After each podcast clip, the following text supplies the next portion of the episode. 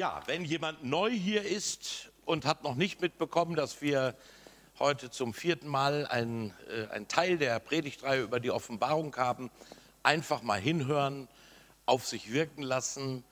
Das ist auch Wort des lebendigen Gottes in, im Buch der Offenbarung. Man kann die Predigten auch nachhören, sehr sinnvoll auf unsere Homepage FEG Worms gehen und dort kann man sich auch die äh, vergangenen Sonntage nachhören.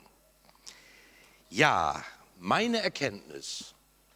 Wir befinden uns in einem, zu einem Zeitpunkt, wo die Gemeinde Jesu Christi, das heißt alle Menschen, die jemals an Christus geglaubt haben, die ihm vertraut haben, die ihre Schuld bekannt haben, deren Blut, wie es hier in der Offenbarung mehrfach heißt, gewaschen haben im Blut des Lammes. Diese Gemeinde existiert nach meiner Erkenntnis zu diesem Zeitpunkt nicht mehr auf dieser Erde. Wir sind dem Herrn entgegengerückt worden. Wir sind schon bei ihm. Und das heißt, auf dieser Erde geschieht jetzt etwas Unfassbares. Hunderte, Millionen von Menschen, die nicht nur Christen heißen, sondern die auch so gelebt haben, sind plötzlich weg. Und das verändert alles in der Politik, in der Gesellschaft, im Militär, im, im Umgang miteinander. Muss man als Vorinformation wissen. Und jetzt sehen wir Jesus als das Lamm in zweifacher Weise. Einmal Jesus das Lamm, das uns das Heil gebracht hat, für unsere Sünden geopfert. Daran erinnern wir uns ja auch gleich, wenn wir zum Abendmahl gehen. Das ist das Zentrum. Hier das Lamm gestorben am Kreuz von Golgatha und auferstanden von den Toten, damit alle, die ihm nachfolgen, auch das Ziel erreichen, nämlich die Ewigkeit bei Gott beginnen. So, und jetzt ist, ist die Gemeinde bei Jesus. Und auf dieser Welt beginnt das größte Gericht aller Zeiten, von denen Jesus gesagt hat, dass es nie ein größeres Gericht gegeben hat und auch nie mehr nach dieser Zeit geben wird. Und es ist ein Zeitraum von sieben Jahren, zweimal dreieinhalb Jahre, in der dieses Gericht über diese Erde ergehen wird. Es sind sieben Siegelgerichte, sieben Posaunengerichte und sieben Schalengerichte, wobei wir uns heute mit den ersten 14 ähm, Gerichten, nämlich mit den Siegelgerichten und Posaunengerichten beschäftigen werden. Diese Siegel, diese Posaunen, diese Schalen kündigen den göttlichen Zorn Gottes an. Boah, das passt doch gar nicht in unser Gottesbild. Jesus, der ist dafür verantwortlich, dass es mir gut geht, dass ich genug zu essen habe, dass meine Beziehungen funktionieren und dass ich immer genügend Geld auf dem Konto habe und dass meine Sünden vergeben werden. Nein, dieser Jesus zeigt sich uns jetzt hier als der, der den, mit den göttlichen Zorn über eine gottlose Welt ausspricht, in Form dieser Gerichte. Das heißt, alles, was jetzt geschieht, geschieht zwar durch Satan und seine Dämonen und andere Naturkatastrophen, aber immer ist es Jesus und es sind seine Engel, die rufen, komm. Sie müssen es den Feind erlauben, Gericht zu üben. Also nicht etwas Willkürliches geschieht, sondern Gott erlaubt dieses Gericht. Ohne seine Erlaubnis hätte der Teufel und kein Geist und kein Dämon und Verderber auf dieser Erde irgendeine Möglichkeit und Chance. Nein, Gott ruft, komm. Und sie kündigen das schreckliche Gericht Gottes über die Welt am Ende der Zeiten an und das findet seinen Höhepunkt nach diesen sieben Jahren in der sichtbaren Wiederkunft Jesu Christi auf diese Erde. Das steht noch bevor. Das bekennen wir auch im apostolischen Glaubensbekenntnis, dass Jesus wiederkommt. Und bevor er wiederkommt und auf dieser Erde sein Friedensreich aufrichten wird, geschehen diese sieben schrecklichen Jahre und wir müssen sie uns anschauen, denn wir sind in der absoluten, äh, absolut privilegiert, das Wort Gottes zu kennen, darin zu lesen und zu wissen, dass Jesus gesagt hat, kein Jota der kleinste Buchstabe wird auf den Boden fallen. Alles wird so passieren. Und das macht die ganze Sache sehr dramatisch. Schauen wir mal hinein. Und ich sah, Kapitel 6, Vers 2, das Gericht beginnt mit dem ersten Siegel. Und ich sah und siehe ein weißes Pferd und der darauf saß, hatte einen Bogen. Und ihm wurde eine Krone gegeben und er zog aus, sieghaft, um zu siegen. Das klingt ja fast, als ob Jesus hier kommt, aber es ist nicht Jesus.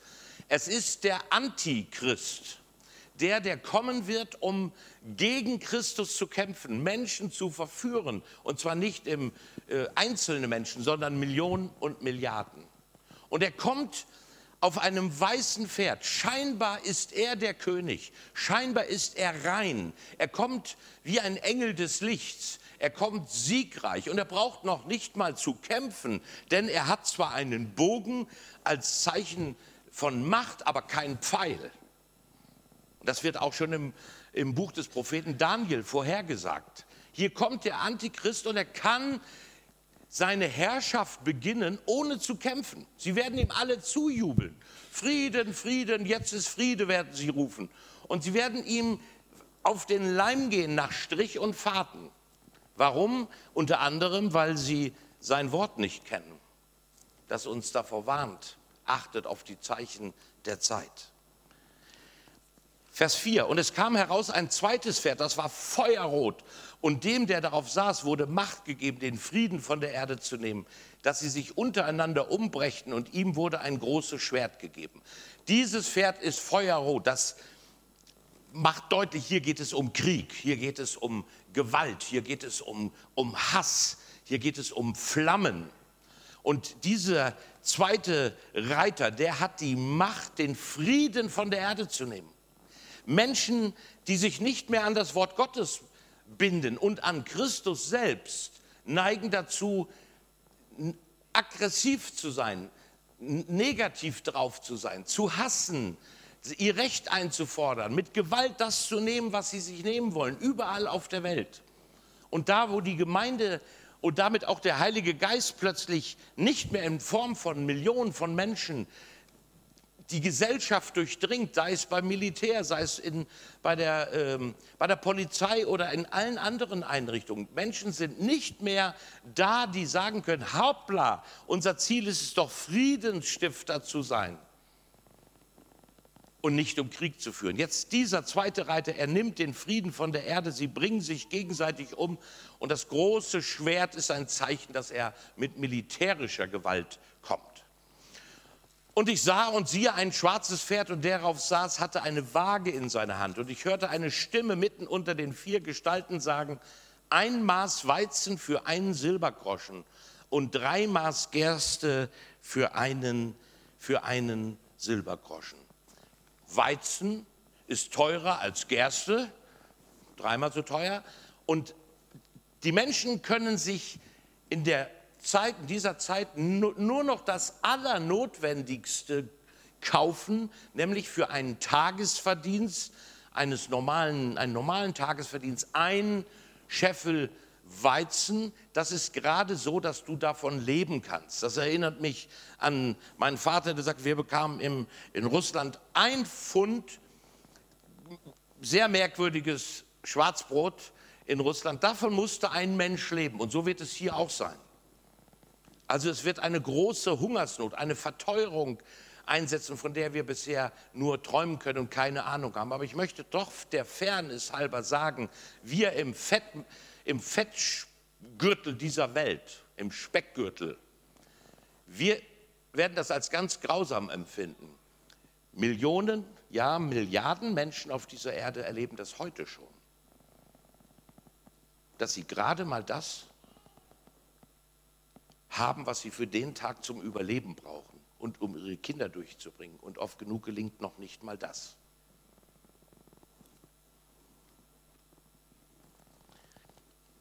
Und ich sah, Vers 5, ein fahles Pferd. Und der darauf saß, oh, Entschuldigung, bin ich jetzt richtig? Ein fahles Pferd. Und der darauf saß, dessen Name war der Tod. Und die Hölle folgte ihm nach. Und ihnen wurde Macht gegeben, über den vierten Teil der Erde zu töten mit Schwert und Hunger und Pest und durch die wilden Tiere auf Erden.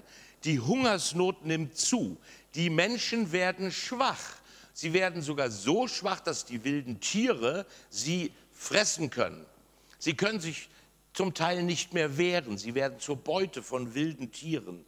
Und auf diesem fahlen Pferd, eigentlich muss das heißen so schwachgrün, das Wort fahl im Griechischen ist eine schwachgrüne Farbe, ähm, und darauf sitzt der Tod. Jetzt kommt der Tod durch Schwachheit, durch Krieg in, in, in, immenser Weise. Und die Hölle folgte ihm nach. Alles, was gegen Gott ist, alles, was negativ ist, alles, was uns runterziehen will, folgte diesem Reiter nach.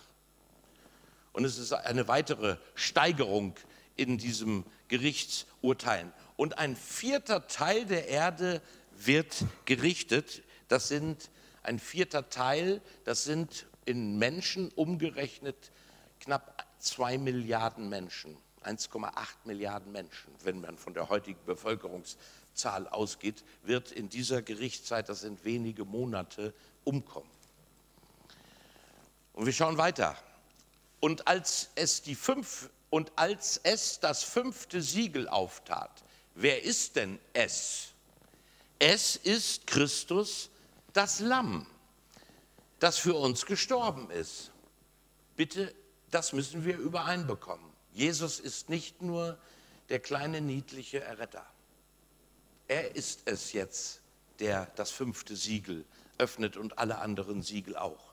Und ich sah unten am Altar die Seelen derer, die umgebracht worden waren, um des Wortes Gottes und um ihres Zeugnisses willen.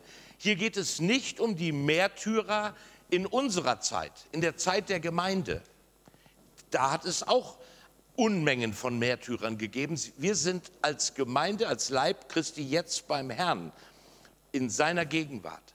Aber auf dieser Erde leben weiter Milliarden von Menschen. Sie gehen durch die Gerichte und die Menschen, die sich besinnen auf das Wort Gottes, die erkennen, dass Gott Gericht übt, die das Evangelium lesen, die sicherlich Hunderte von Millionen von ihren Frauen und Männern oder Kindern gehört haben, dass es Jesus gibt und die ja Menschen auch verloren haben, die an Jesus geglaubt haben, ihr ganzes Leben ihm treu nachgefolgt sind. Die werden wach und es wird eine große Menge in allen Völkern und Nationen geben, die sich jetzt noch einmal Christus zuwenden. Nur mit einem Unterschied. Die Hölle, der Antichrist wird das nicht dulden.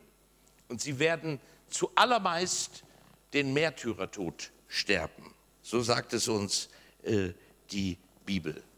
Lesen wir weiter, Vers 10. Und sie schrien mit lauter Stimme, Herr, du Heiliger und Wahrhaftiger, wie lange richtest du nicht? Es ist ihnen noch nicht genug. Und rächt nicht unser Blut an denen, die auf der Erde wohnen. Und ihnen wurde gegeben einem jeden ein weißes Gewand und ihnen wurde gesagt, dass sie ruhen müssten noch eine kleine Zeit, bis vollzählig dazu kämen ihre Mitknechte und Brüder, die auch noch getötet werden sollten wie sie. Noch eine kleine Zeit, bis diese sieben Jahre vollendet sind.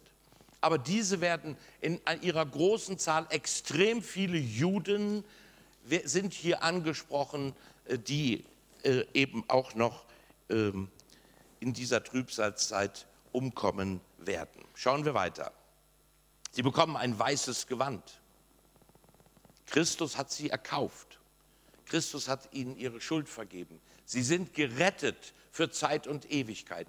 Aber mit ihrem Körper sind sie anwesend in einer der schlimmsten Gerichtszeiten, die über diese Erde gehen. Und es werden sehr viele Juden sein. Das deutet darauf hin, dass hier von, von Brüdern und Schwestern gesprochen wird. Und Jesus hat im Matthäusevangelium Kapitel 24 speziell seinem Volk, den Juden, Folgendes gesagt.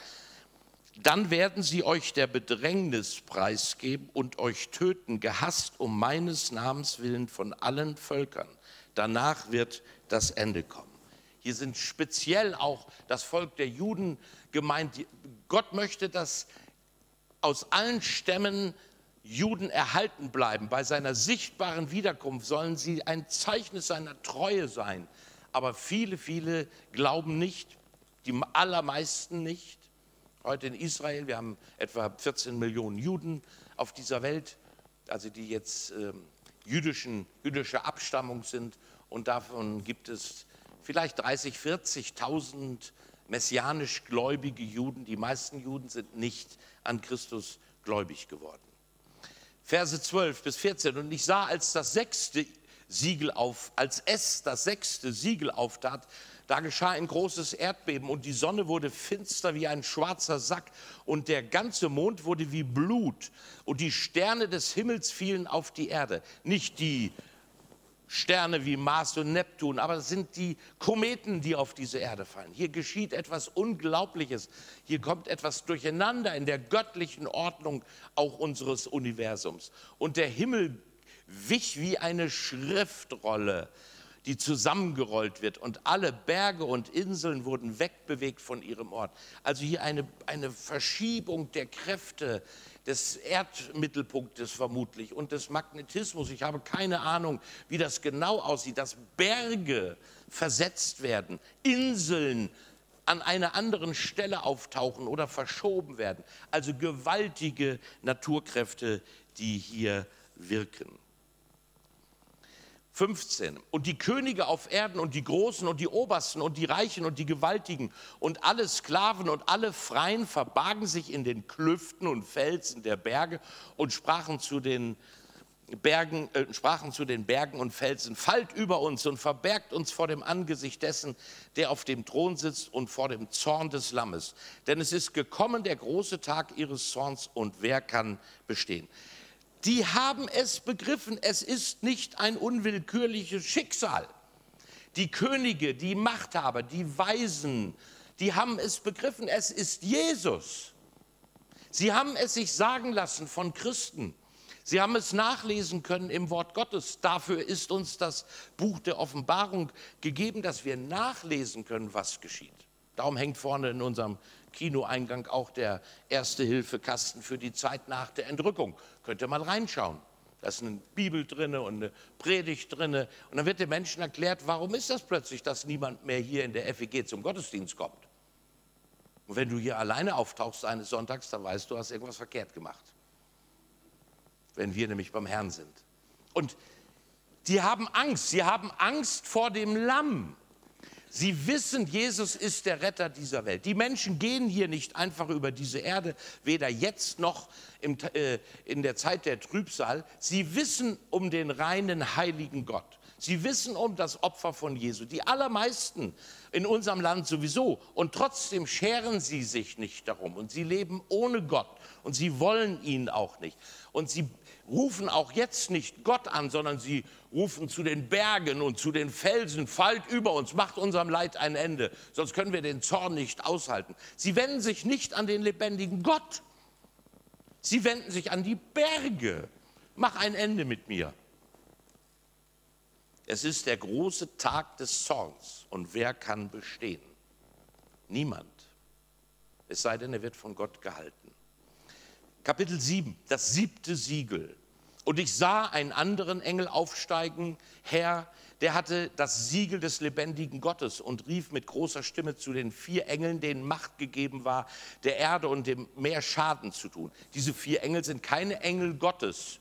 Es sind auch gefallene Engel. Es sind Dämonen, die die Macht haben zu schaden, aber sie werden hier ausgebremst durch den Engel. Und er ruft, tut der Erde und dem Meer und den Bäumen keinen Schaden, bis wir versiegeln die Knechte unseres Gottes an ihren Stirn.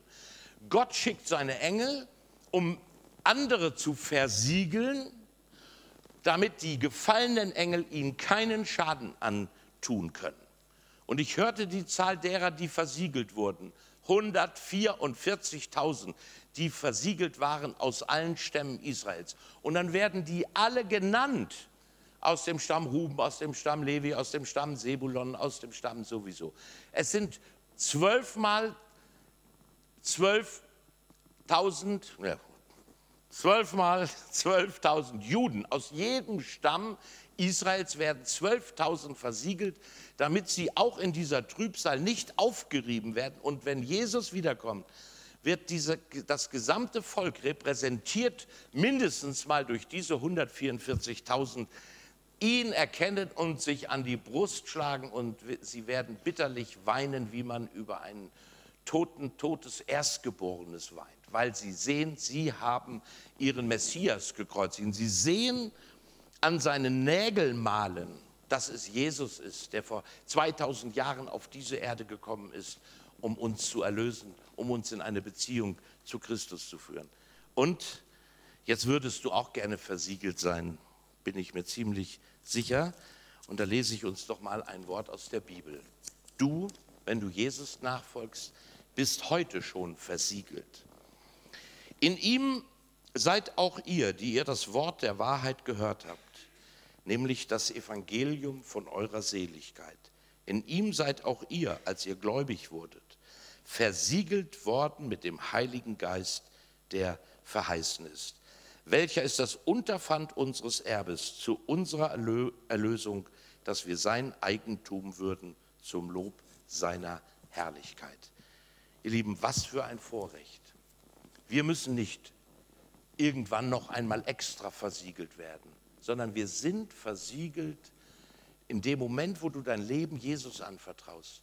Dann bist du unter der vollständigen Macht unseres lebendigen Herrn Jesus Christus und nichts darf dir schaden. Niemand hat die Macht, dir das ewige Leben zu rauben, dir deinen Glauben wieder wegzunehmen. Was für ein wunderbares Vorrecht.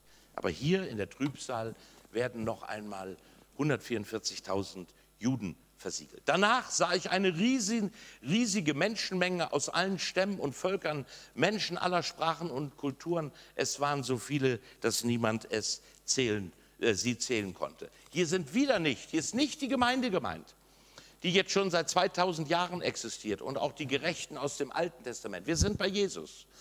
Es heißt, dass auf allen Kontinenten, unter allen Völkern und Nationen Menschen sich immer noch Christus zuwenden, dass sie sich bekehren, dass sie sich ihm hinwenden. Und dann wird, fragt er, wer sind denn diese Menschen? und bekommt die Antwort, diese Menschen sind durch die größte Bedrängnis gegangen, die es je gegeben hat. Ihre Gewänder sind deshalb so weiß, weil sie im Blut des Lammes gewaschen haben. Sie gewaschen haben. Darum stehen sie jetzt vor Gottes Thron und dienen Gott Tag und Nacht in seinem Tempel. Er, der auf dem Thron sitzt, ist für sie wie ein Zelt, unter dem sie für immer geborgen sind. Denn das Lamm, das du in der Mitte stehen siehst, dort wo der Thron ist, wird ihr Hirte sein und sie zu den Quellen führen, aus denen das Wasser des Lebens fließt. Und Gott wird alle ihre Tränen abwischen. Ihr Lieben, das hören wir am Ende in der Offenbarung noch einmal. Diese Menschen, die sich Christus zuwenden, heute schon, aber dann auch in der Trübsalzeit, sie werden bei Gott leben wie unter einem Zelt, beschattet, behütet. Gott ist ihr Gastgeber. Wir würden heute sagen, wir, wir glauben an Jesus und wir bekommen dadurch die Kindschaft bei unserem Vater im Himmel. Und sie erleben auch in der Trübsalzeit, dass Gott ihr Hirte sein wird. Der kümmert sich um sie. Und sie erleben, dass Gott alle ihre Tränen abwischen wird. Das war immer schon so, wenn du dich dem lebendigen Gott zuwendest und es wird auch in der Trübsalzeit so bleiben. Aber es sind die Ausnahmen. Damals waren es Ausnahmen, immer vor, bevor Jesus gekommen ist. In den letzten 2000 Jahren waren es Ausnahmen. Heute sind es Ausnahmen unter 7,6 Milliarden Menschen die nicht nur sagen, ja, ich glaube, dass es irgendeinen Gott gibt. Nein, die sagen, ich möchte Jesus als den Herrn in meinem Leben einladen. Ich möchte ihm nachfolgen. Er hat mir meine Schuld vergeben. Er hat mich zu einem Kind Gottes gemacht. Das ist ein gewaltiger Unterschied, ob du ein bisschen christlich bist oder ob du Christus als den Herrn in dein Leben einlädst. Und ich möchte euch herzlich dazu einladen. Also wenn ihr eines aus dieser Predigtreihe lernen könnt, geht mit Gott bitte nicht wischiwaschi um. Geht mit Gott nicht um wie mit irgendeinem kleinen doofen Blüschtier, das man mal schmust und mal in die Ecke stellt und das man mal braucht und mal nicht braucht und mit dem wir machen wollen, machen können, was wir wollen und über den wir reden, wie wir wollen. Tut das nicht. Lasst Gott in seiner Heiligkeit stehen, in seiner Größe, als Erlöser Gott, aber auch als der, der richten wird. Was passiert dann? Jetzt kommen die nach den Siegelgerichten die Posaunengerichte. Ein, das reiße ich jetzt schneller runter, das Ergebnis, ein Drittel der Erdoberfläche, ein Drittel der Bäume und alles Gras verbrannte. Ein Drittel des Meeres wurde zu Blut. Ein Drittel aller Lebewesen im Meer starb und ein Drittel aller Schiffe wurde zerstört. Ein Drittel aller Gewässer wurden bitter wie Wermut und viele Menschen starben an dem verseuchten Wasser. Sonne, Mond und Sterne verloren ein Drittel ihrer Helligkeit. Wir sind ja heute weiter als Johannes, aber viele dieser Dinge können wir uns heute schon vorstellen, wenn der Mensch in, seiner, in seinem Wahnsinn einfach diese Erde ausbeutet, auf Teufel komm raus im wahrsten Sinne des Wortes. Und manches, was als Gericht kommen wird, haben wir uns auch selber zuzuschreiben. Das müssen wir mal ganz deutlich sagen. Und das, seitdem es Menschen gibt, die nicht nur bewahren diese Erde, sondern in großem Sinne auch im, auf, äh, sprichwörtlich auf Teufel komm raus ausgebeutet haben. Die fünfte Posaune, vier haben wir gerade gehört, jetzt kommt die fünfte. Da kommen Menschen aus dem Abgrund. Bitte aufpassen, das ist ganz wichtig. Jetzt steigert sich die Gerichtsszene. Da kommen irgendwelche Wesen aus dem Abgrund. Ihre Hinterleiber waren wie der Schwanz eines Skorpions geformt und mit einem Stachel versehen. Mit diesem Teil ihres Körpers versuchen sie die Qualen, denen die Menschen fünf Monate lang ausgesetzt sein werden. Der König dieser Heuschrecken ist der Engel aus dem Abgrund. Er heißt der Verderber, auf Hebräisch Abaddon und auf Griechisch Apollyon. Lieben, dazu muss man wissen, als Satan gefallen ist mit seinen Engeln, da hat der Herr in seiner Weisheit und Gnade ein Drittel dieser gefallenen Engel, Geister, Dämonen gar nicht auf diese Erde kommen lassen, sondern er hat sie in einem besonderen Gefängnis verschlossen. Wir lesen das im 2. Petrusbrief Kapitel 2, Vers 4. Und Luther hat hier Hölle übersetzt, das ist aber falsch. Nein, die korrekte Übersetzung ist Abyssos, Abgrund. Es ist der Wohnort der Dämonen. Und dieser Wohnort wird jetzt hier bei der fünften Posaune geöffnet. Ich lese uns den Text aus dem zweiten Petrusbrief. Denn Gott hat selbst die Engel, die gesündigt haben, nicht verschont, sondern sie mit Ketten der Finsternis in die Hölle, schreibt Luther, in den Abgrund geworfen, gestoßen und übergeben, damit sie für das Gericht festgehalten werden. Und jetzt sind wir in diesem Gericht. Jetzt kommen sie aus dem Abgrund, diese besonders extremen, bösartigen, gottfeindlichen, antichristlichen Dämonen. Und sie quälen die Menschen und sie verursachen ihnen Qualen Fünf Monate lang Qualen, die man kaum aushalten kann. Warum geschieht das nun? Was, wann hast du in deinem Leben einmal eine wirklich richtungsweisende Entscheidung getroffen? Was ist da vorausgegangen? In 98 Prozent aller Fälle ist vorausgegangen eine Lebenssituation, die uns quasi gezwungen hat nachzudenken. Bin ich auf dem richtigen Weg? Die Ehe ist auseinandergegangen und jemand kommt zum Glauben inmitten des Leides, das er erfährt. Jemand ist gestorben. Ich habe das erlebt. Ein sechs Tage altes Kind ist gestorben und der Vater, ein Atheist, kommt an diesem Abend zum Glauben an Christus weil er hatte ein Wunder in seinen Händen gehalten vor sechs Tagen. Das hat er als Kommunist und Atheist erkannt und sagt, ich kann nicht mehr Atheist sein. Es sind oft ganz entscheidende Momente, da passiert etwas bei dir, da schlägt sich bei dir der, die, äh, alles über deinem Kopf zusammen und dann kommst du zur richtigen Entscheidung. Und so möchte Gott auch hier, dass Menschen noch einmal kapieren, wendet euch doch Gott zu. Und wir dürfen das heute hören, ohne dass uns irgendein Dämon quält mit seinem Hinterteil. Wir dürfen das hören, weil wir das Wort Gottes hören, weil wir wissen, Jesus liebt uns, weil er jeden von uns bei sich haben möchte. Die sechste Posaune, da wurden die vier Engel von ihren Fesseln befreit. Auf, vier, auf Jahre, auf Jahr, Monat, Tag und Stunde genau waren sie für diesen Zeitpunkt bereitgehalten worden, um ein Drittel der Menschheit zu töten. Noch einmal vier dämonische Engel, die festgehalten wurden, auch, auch in diesem Abgrund. Und sie haben diesen einen Auftrag in ihrer unglaublichen Brutalität, um ein Drittel der Menschheit zu töten. Wisst ihr, so ein Engel war auch schon bei Adolf im Dritten Reich unterwegs, der es fertiggebracht hat, dass normale Familien, Väter und Mütter sechs Millionen Juden umgebracht haben, auf bestialische Weise, die, die nach außen hin ein normales Familienleben führten und die keine Scheu hatten, sich im Wohnzimmer eine Lampe aus Menschenhaut aufzustellen. Das ist teuflisch, das ist dämonisch, das ist ein Vorzeichen der Dämonie, die wir im Dritten Reich erlebt haben und auch bei Stalin und bei Mao und bei vielen anderen auch. Und hier kommt das noch einmal in aller Wucht über diese Welt. Sie verfügten über ein riesiges Heer von 200 Millionen Reitern. Diese Zahl wurde mir ausdrücklich genannt. Schreibt das auf, Johannes. Sie werden, und das sind hier keine äh, symbolischen Werte, nein, ausdrücklich auf. 200 Millionen Soldaten werden marschieren und werden Menschen töten, werden in unglaublicher Grausamkeit auf dieser Erde wüten, mit dem Ziel, ein Drittel der Menschheit zu töten. Völlige Hemmungslosigkeit, völlige Haltlosigkeit.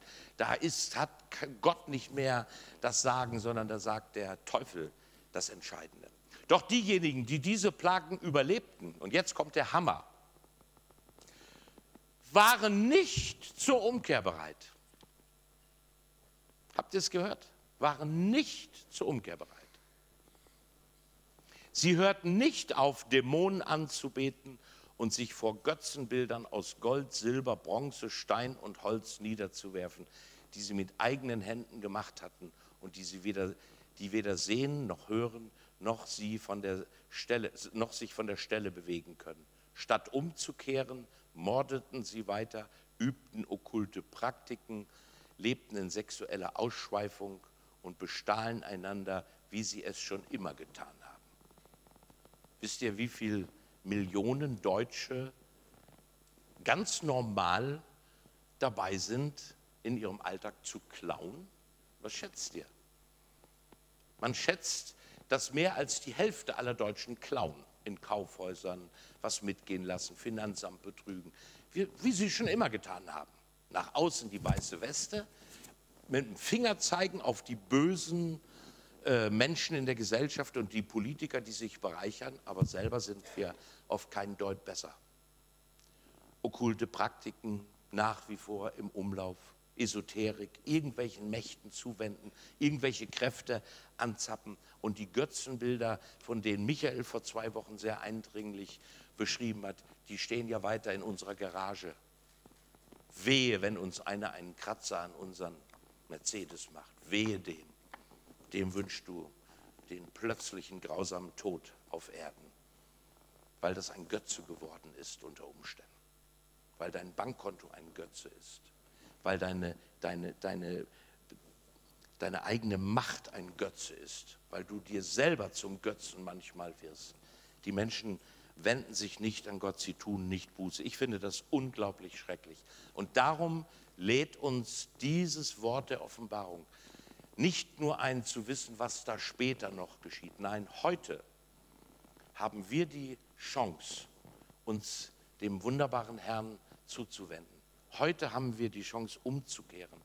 Immer wieder auch in unserem Christenleben zu sagen, ich möchte Buße tun. Ich möchte anders leben. Ich möchte endlich mit Gott konsequent leben, von ganzem Herzen. Und kein Christ geht in seinem Christsein über diese Erde, ohne dass er immer wieder nachlegen muss und sagen, Herr, ich bin müde geworden, ich bin lau geworden, ich bin träge geworden. Das ist alles nichts mehr, was mich in meinem Alltag bewegt. Mein Gebetsleben, mein Bibellesen ist alles so schlapp und müde, klar. Und dann brauche ich diese neue Hinwendung an Christus. Ihr seid herzlich dazu eingeladen, denn das Resümee aus dieser Predigt kann nur heißen, Menschen brauchen Gott und zwar heute. damit sie nicht in diese Trübsalzeit gehen müssen. Sie brauchen Gott nicht und sollen sich entscheiden für ihn nicht, weil sie Angst haben vor der Trübsal, sondern weil ihr ganzes Leben eine andere Qualität bekommt, wenn sie Jesus in ihr Leben einladen. Ich wünsche euch das von ganzem Herzen, dass ihr ihm dient und dass ihr ihm euer Leben zur Verfügung steht. Bist du bereit, deinem Herrn nachzufolgen und alles zu tun, was du tun kannst, damit Menschen vor diesem Gericht bewahrt werden? Damit wir es weiter sagen? Bist du bereit? Möchtest du unsere Missionare unterstützen? Mit viel Geld, damit man auch in allen Völkern und Nationen hört von diesem wunderbaren Heiland. Ich bitte dich im Namen Jesu, spiel mit Jesus kein Spiel. Er ist das Lamm, das dich gerettet hat. Und er ist der gewaltige, heilige Gott, der diese Zornesgerichte auch über diese Erde kommen lässt. Machen wir ihn nicht klein, sondern machen wir ihn groß. Und ich lade dich ein, als Zeichen dieses Ich will diesem Jesus nachfolgen mit ganz großer Entschlossenheit, dass du jetzt zum Abendmahl kommst. Mit ganz großer Entschlossenheit nach vorne kommst als ein Bekenntnis auch vor den anderen, die hier sind, um zu bekennen, ich bin ein Nachfolger von Jesu und möchte das auch, äh, möchte das auch bleiben und noch verstärkt werden. Und vielleicht bist du heute hier und das war alles neu für dich und es hat dich nur noch erschlagen und du hast keine Ahnung, wovon der alte Mann da vorne redet. Kein Problem. Dann lade ich dich ein, hier an den Bühnenrand zu kommen während der Mahlfeier. Und dann spre sprechen wir darüber. Dann können wir auch beten. Du kannst dein Leben Jesus anvertrauen. Wir haben hier so Karten liegen mit einem Gebet. Herr Jesus, komm in mein Leben. Dann bist du frei von Angst vor einem Gericht. Dann bist du frei von Angst vor einem Gott, der dich richten wird, weil du weißt, Jesus hat alles für mich schon bezahlt. Er hat das Gericht, das ich ertragen muss am Kreuz von Golgatha, für mich ertragen und für dich. Sei gesegnet und treff deine Entscheidung. Herr Jesus, wir können uns das nicht vorstellen, wie schlimm und wie schrecklich es ist, wenn du mit deinem Zorn über diese Erde kommst. Und du lädst seit tausenden von Jahren Menschen ein, dir zu vertrauen. Seit tausenden Jahren bist du dabei, zu locken und zu werben durch die Propheten, die, die du gesandt hast, durch deinen eigenen Sohn Jesus Christus und seit 2000 Jahren durch deine Gemeinde, durch Millionen von Christen, die es anderen weitersagen, die auf dich hinweisen. Herr, und wir bitten dich von ganzem Herzen, schenk du uns in unserem Land noch einmal eine Erweckung, dass noch ganz viele Menschen zum Glauben kommen, dass wir nicht blind und ahnungslos in diese Zeit des Gerichtes hineinstolpern. Danke, Herr, dass du mitten unter uns bist, dass du erfahrbar bist in diesem Moment. Im Namen Jesu. Amen. Wir starten direkt mit der